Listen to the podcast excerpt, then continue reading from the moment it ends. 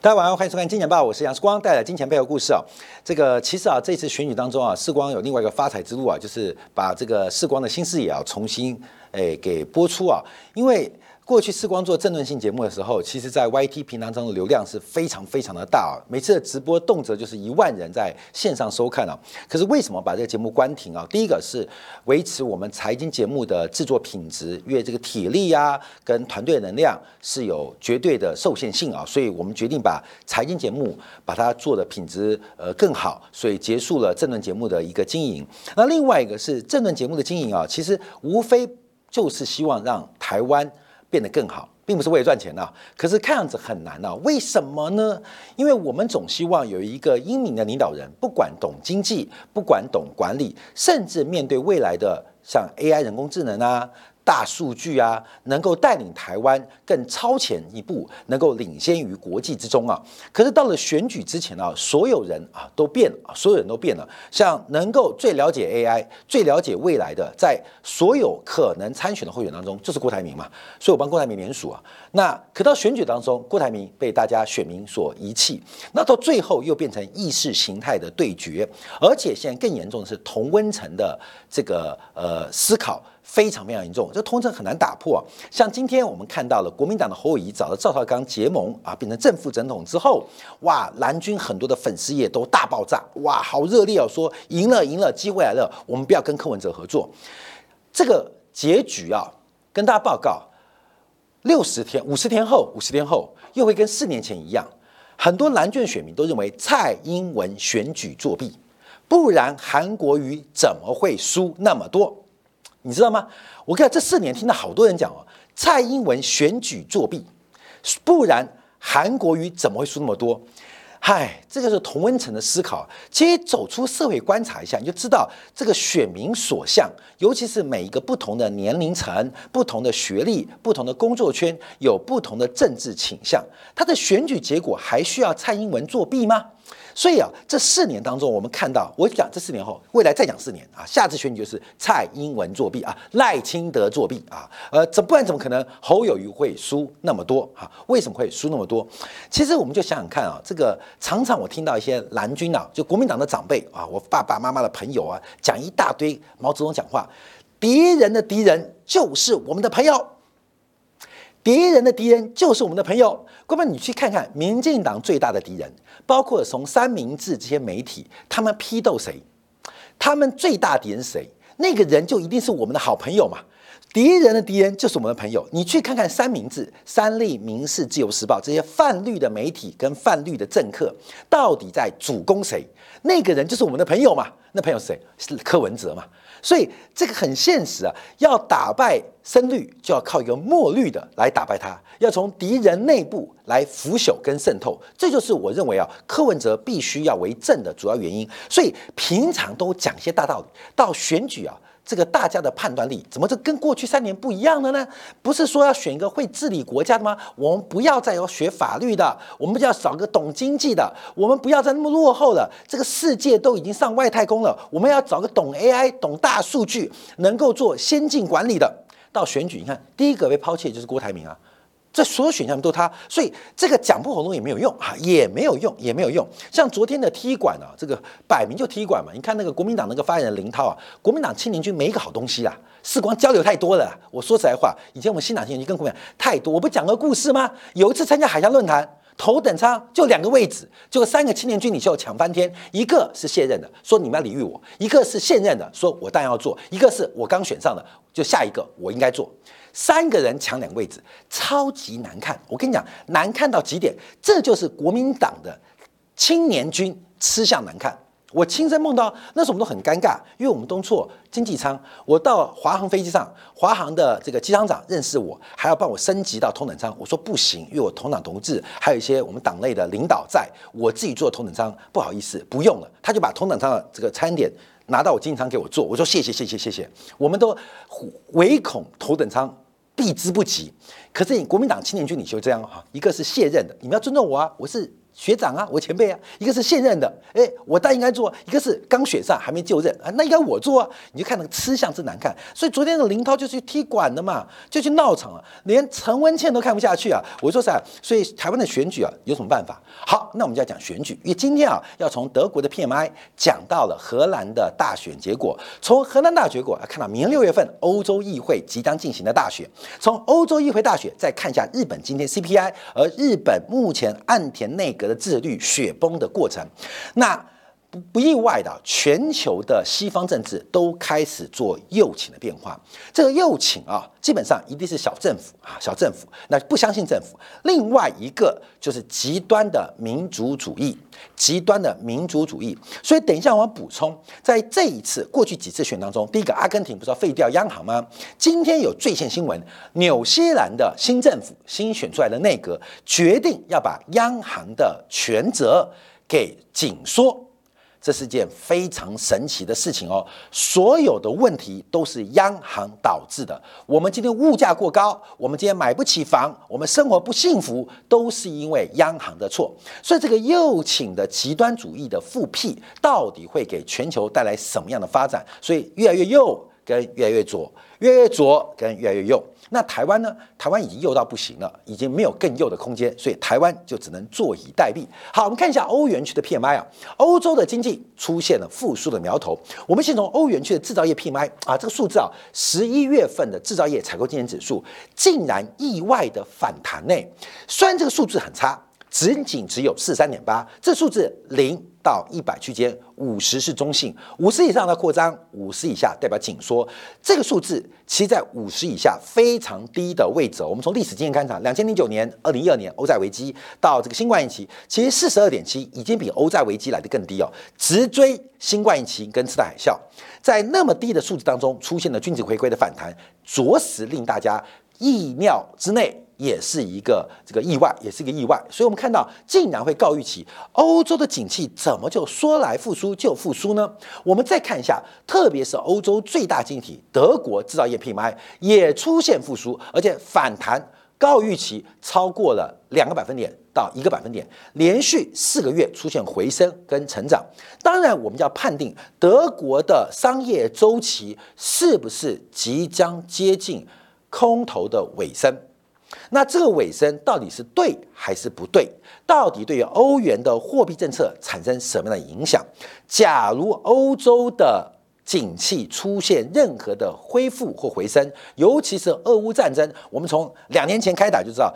不可能打得过俄罗斯的啦！这以战争军事情来讲，还有国际地位来讲，这个结局是注定的。结局一定一个是乌克兰的悲剧，但不见得是俄罗斯的喜剧。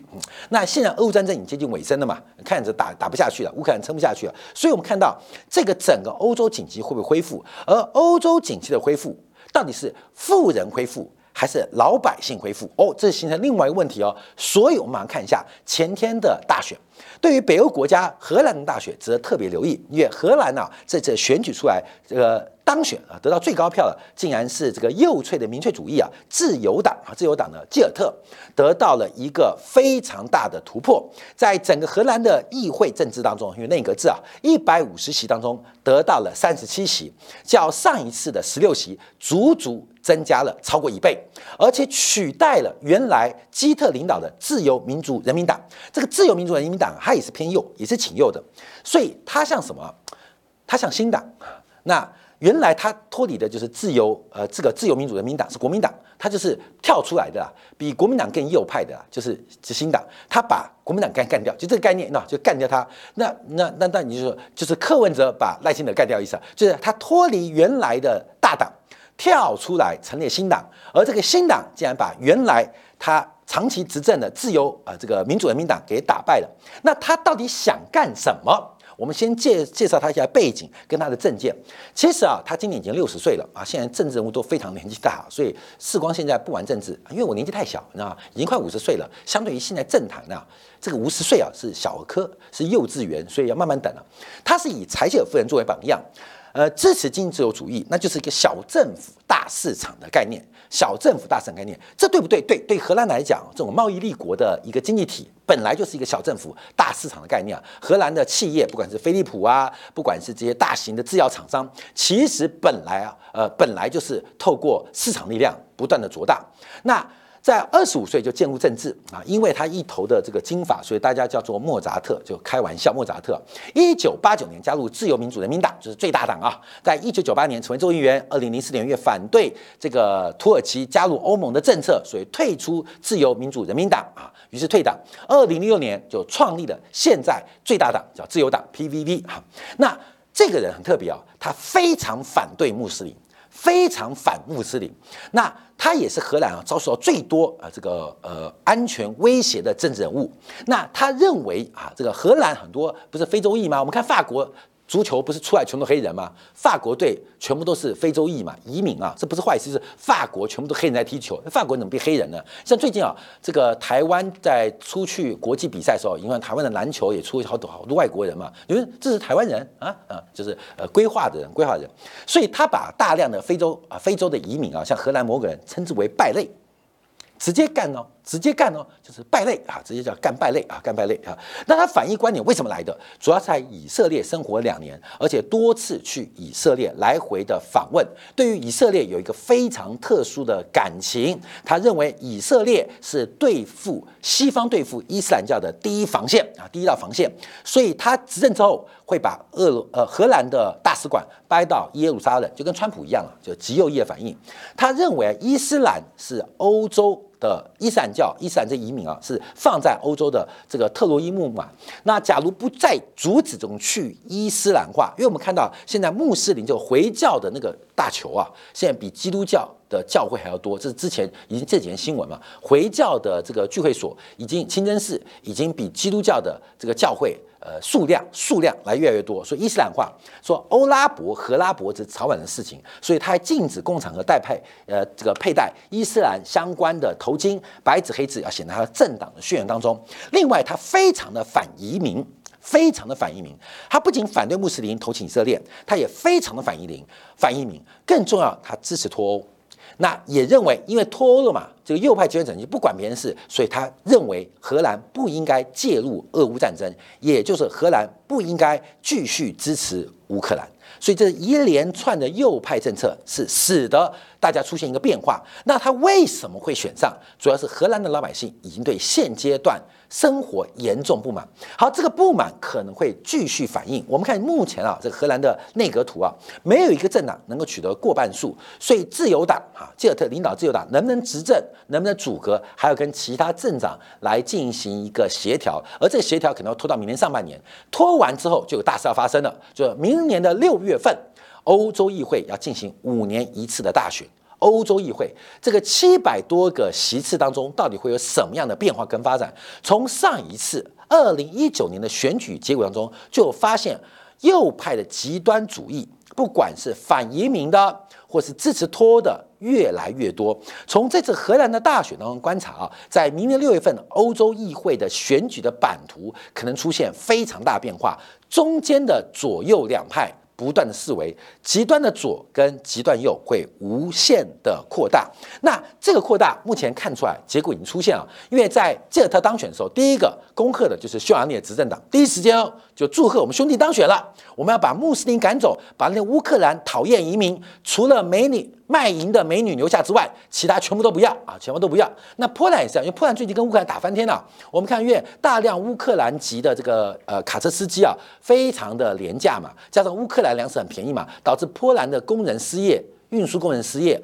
另外，波兰的农民受到乌克兰廉价的农产品倾销，备受其害，所以波兰现在也是呃开始底部出现底层出现变化。所以从整个极右翼政党从东欧开始开始出现大面积的一个发展跟转向，那这个影响会多大？好，讲完政治，开始讲经济影响。纽西兰刚刚选完这个政府啊，刚刚选出个新政府，也是一个极右翼，干什么事啊？干什么事？除了阿根廷。极右翼的那个强人啊，选上之后要什么美元制，要美元化，要废除中央银行，要废除政府啊，废除政府真的了不起，就是无政府主义啊。这个他无政府主义并不是左派的无政府哦，而是右派的小政府主义，把政府能说多少就多少。那纽西兰即将上任的保守派国家党这个总理啊，卢克森宣布啊，与其他的这个行动党啊。呃，共组第三方执政联盟，那发出的第一道的改革就是准备缩小纽西兰储备银行，就是纽西兰央行的职权范围啊，职权范围。那过去啊，按照二零二一年纽西兰储备银行法，包括像通膨。就业、物价稳定的多元化的目标，它进行大幅的修正，就是要把这个纽西兰央行的职责只局限于物价稳定上面。好，这个就是非常非常特别的事情哦。为什么？因为世光常常，我节目昨天也还提到，我们常常会。这个靠背各国央行的总裁嘲笑他们，其实这是节目效果。事实上，各国央行的决策跟其中的研究单位，包括经济学家，其实都是非常非常专业的，是非常非常专业。我们常常作为财经媒体，我们要自省，我们只是用结果或大胆预测来判断央行决策的失误或找他失误的机会。事实上，他们有专业的一个选择，尤其是关没有通膨啊。就业啊，物价稳定啊，等等因素，它是一个很复杂的方程式啊。这是二 x 加八 y 再除以啊呃这个三 z 平方等于啊零点三九八九啊。那请问 x y z 要多少？各位好复杂，好复杂。那给你的东西不多，你只能瞎调，你知道吗？央行决策很难哦。包括我们看到，把失业率、把 CPI，再把纽西兰的外汇纽币。这是一个综合数字，请问你要干什么？好复杂。其实纽西兰央行从行长到官员到研究员到经济学家，其实很辛苦。现在简单的变一元一次方程式，啊，就超简单的，就超简单的，某数加五等于八。请问某数怎么办？啊，某数是多少？所以这个把纽西兰央行给卸责啊。他叫卸责，基本上对于纽西兰央行未来的发展前景跟纽西兰的经济前景，可能有非常大的风险跟隐忧。好，那我们怀着观察，因为纽西兰央行有几个职责啦，呃，协议很多部分啊，包括什么节省公共开支啊，要消解个人所得税啊，巴拉巴拉一大堆啊，这个一个右派想法。因为纽西兰的央行角色，其实在法律当中就有规定啊，为了维持健全有效的货币市场跟金融体系，让人们社区企业有信心在日常生方法是日常生活当中消费、借贷、储蓄，通过以下方式管理通货膨胀以保持价格稳定，同时支持最大限度的可持续就业，建立银行、保险还有金融公司生产纽西兰的纸币跟硬币，营运有效的批发、支付跟结算系统。我们具有法定的独立性。好，现在砍砍砍砍砍砍砍砍，重要是把就业目标给删掉，也就是也就是纽西兰央行以后不用关心失业率了。这就像是美联储不用再关心什么失失业率啦。非能新增就业机会啊，职缺人数啊，这些都不是你管的，以后你不要看了，因为这不是你的目标。光明，你能想象吗？我们现在看的很多美国数据，常常为什么非农、非农、非农、非农、非农、非农，失业率、失业率、失业率，工资怎样？工资职缺数哦，业人最关心的，以后都不用管了。你只要把物价控制好就好了。那物价控制好怎么控制？假如失去那么多多元化的社会意义的话，那会出现灾难哦。会出现在哪？我在节目提到，中国第一位央行行长就是王安石嘛。王安石做青苗法，就是针对利率进行控制，针对利率进行控制，没有管经济环境其他结构跟元素的复杂性。青苗法是一个利益本善的政策，可是并没有考虑到。整个中国社会传统结构的各个要素彼此关系复杂性，所以王安石会失败。王安石我们也可以叫做中国第一个中央银行的行长，是以失败，而且这个失败几乎把整个宋朝给拖垮。那为什么？就是单一指标，利率指标。那利率指标当时主要是为了金融市场的稳定跟高利贷的这个横行，导致金融生产要素不匹配或不合理。现在。纽西兰的行长会不会变成王安石？那下一个亡掉的不是纽西兰的货币哦，而是纽西兰的经济啊！这是目前纽西兰所观察的一个事情啊。从这个一九三四年成立纽西兰央行，经过多次的一些改变，本来是对于货币流通跟信贷进行监管，其实纽西兰央行动作就是美国呃的。呃的滞后版了，美国就早十五年了，就巴拉巴拉一大堆，一直到一九呃二零二二年呃二零一八年呢，因为当时啊工党执政，那工党执政就是一个大政府主义嘛，左派政党大就是。你出生、死亡、生病、教育我都要管，所以央行也要透过它的货币政策的一个至高的权利来进行经济的介入。所以在过去几年期，央行的范围跟权力是越来越大。在右派极端政治的兴起之后，我们终于看到这场缩减央行的政治流行跟政治趋向即将到来。那假如没有央行，会怎么办？或央行的权力被缩减？会发生什么事情？那这就非常非常恐怖哦！因为全世界各国政府当中啊，唯一不会受到民调影响，不会受到这个政府政治家他个人政治利益的干扰，就是央行。而央行现在职责从阿根廷到纽西兰出现一个风向，而这个风向会不会越演越烈？是我们大家特别。关心，而且值得关心的。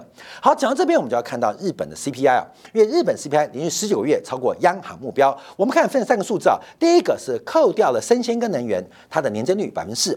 假如把综合来讲，是增加百分之三点三。假如只扣掉生鲜食品的话，是百分之二点九。其实数字啊，不管你扣不扣，基本上都超过百分之二的这个日本的物价目标。那现在日本要怎么办？因为日本岸田内阁也遭遇到极大的反扑，日本人跟台湾同胞一样可悲的是，因为他们都是右派政党，没有更右的。所以你没有选，不像美像美国啊，像欧洲啊，有左有右，你可以一下投给左，一下投给右，一下投给中立，可以投给极端左，可以投给极端右。我们还有的选择，这个整个东亚是没得选择，全部都是右到底啊，右到底。为什么？因为为了当美国的看门狗，猛咬中国嘛，所以每个人都讲这种极端的、很奇怪的、很难以形容、拼命作文的民族主义啊。那安田内阁的制度啊，已经创下了。不知道是多久年以来，自民党新低，现在二十一 percent，不支持率来到七十 percent，所以事实上，自民党的执政的权限威信啊，已经几乎是已经完蛋了。可是日本的选民没有办法改变啊？为什么？就跟台湾地区一样嘛，你懂吗？你是不是过得不好？你会不会觉得蔡英文不懂经济，瞎搞乱搞，搞得劳健买都破产，搞得我们从政府基金，从核发基金到核废料的终端处理基金全部用光光？那台电、中油全部破产，就说我们财政盈余，我们你不觉得很鬼扯吗？对不对？所以我们懂一个懂经济的人，懂管理的人，来，呃，在一年前大家都选郭台铭，等到真的投票的时候，哎，这个岸田是个混蛋，不懂政治。等到选举的时候，日本的选民。就跟那个江西赶是一样，旗一拉起来，大家就跟僵尸这样跳跳跳跳，又投给自民党了。哎，台湾也是一样啊！不要问为什么，呃，民进党提个西瓜，民党会赢；国民党提一个提一只猪，你也会投啦，这一样意思啊。这个东亚的这个民族性导致的政治的选项倾向。好，但要不要面对？因为现在不是自民党执政的危机哦，是岸田执政的危机。是岸田执政危机，所以岸田怎么办呢？所以我们特别观察啊，我们在昨天节目就有提到，整个日本的央行货币政策会不会出现动摇跟改变？好，从整个细项来观察，因为日本只要减免一旦减少，税收补贴少，不管是食物，不管是电价，只要减免的影响或减税影响，会影响物价波动很大哦。假如减免这些相关高物价，像电费补贴。那电费的下滑就会让 CPI 走低，可这是不可持续的嘛？有你你花你用电就要消费嘛？可政府拿大家钱来补贴，后面你一个月多少电费啊？我跟他报告，视光是最快乐，为什么？因为我家加我妈加我公司电费一个月快四万块钱啊，真的很爽哦，很爽。为什么爽？因为这电费是被补贴的，谁补贴？你每天省吃俭用，你每天到处关灯。你省的电费啊，你省的电费都用来补贴我了，因为补贴就是一个大饼，你用的越多，你拿的补贴越多，就跟社会福利一样。很多老人拿公车票，你不坐你就是傻瓜，就用力坐，把公车给坐到破啊！这个就是社会福利或这种补贴，你大胆用。这到底补贴富人，补贴穷人？当然是补贴富人嘛。所以这可持续吗？哎，对我来讲可持续。说为什么富人越富，穷越穷嘛？因为我用你十倍的电，用你二十倍。电，可是我的负担相对你来讲可能并不匹配啊。好，这个问题啊，在日本问题更严重啊，更严重。所以日本的物价其实受到很多财政的干扰，财政的干扰。可是不管怎么干扰，目前日本的物价它的上升趋势就会不一样。从最新数据观察啊，在主要啊主要在年增率项目当中啊，还有四百三十八个呈现年增长，那只有四十八个是负增长。所以日本的各项消费品的物价当中，有十分之九还在保持年度的这个价格增速为正啊为正，而且持续的维持高档不坠。所以最后观察，日本这次通胀可能是九零年以来最困难的局面。为什么叫最困难？因为这一次的物价膨胀是来真的，这一次物价是来真的，所以日本央行的落后反应跟怀疑态度，会给日本的决策跟日本经济带来非常巨大的风险。那是给日本带来风险吗？好像也不是，而是给日元的波动。带来巨大风险，那这是日元风险吗？当然不是，因为日元是全球最大 carry trade 的一个资金来源，所以世界结构变化持续加速，从政治的变化，从政治到这个吞噬。理性而科学的政策机构，最后面对了现实而客观的数据，这些一连串的错误系统连锁反应，它一场清算其实正在慢慢到来。分享给所有金钱豹的观众朋友，好，感谢大家收看，我们下周同一时间晚上八点，时光的金钱豹与各位再会。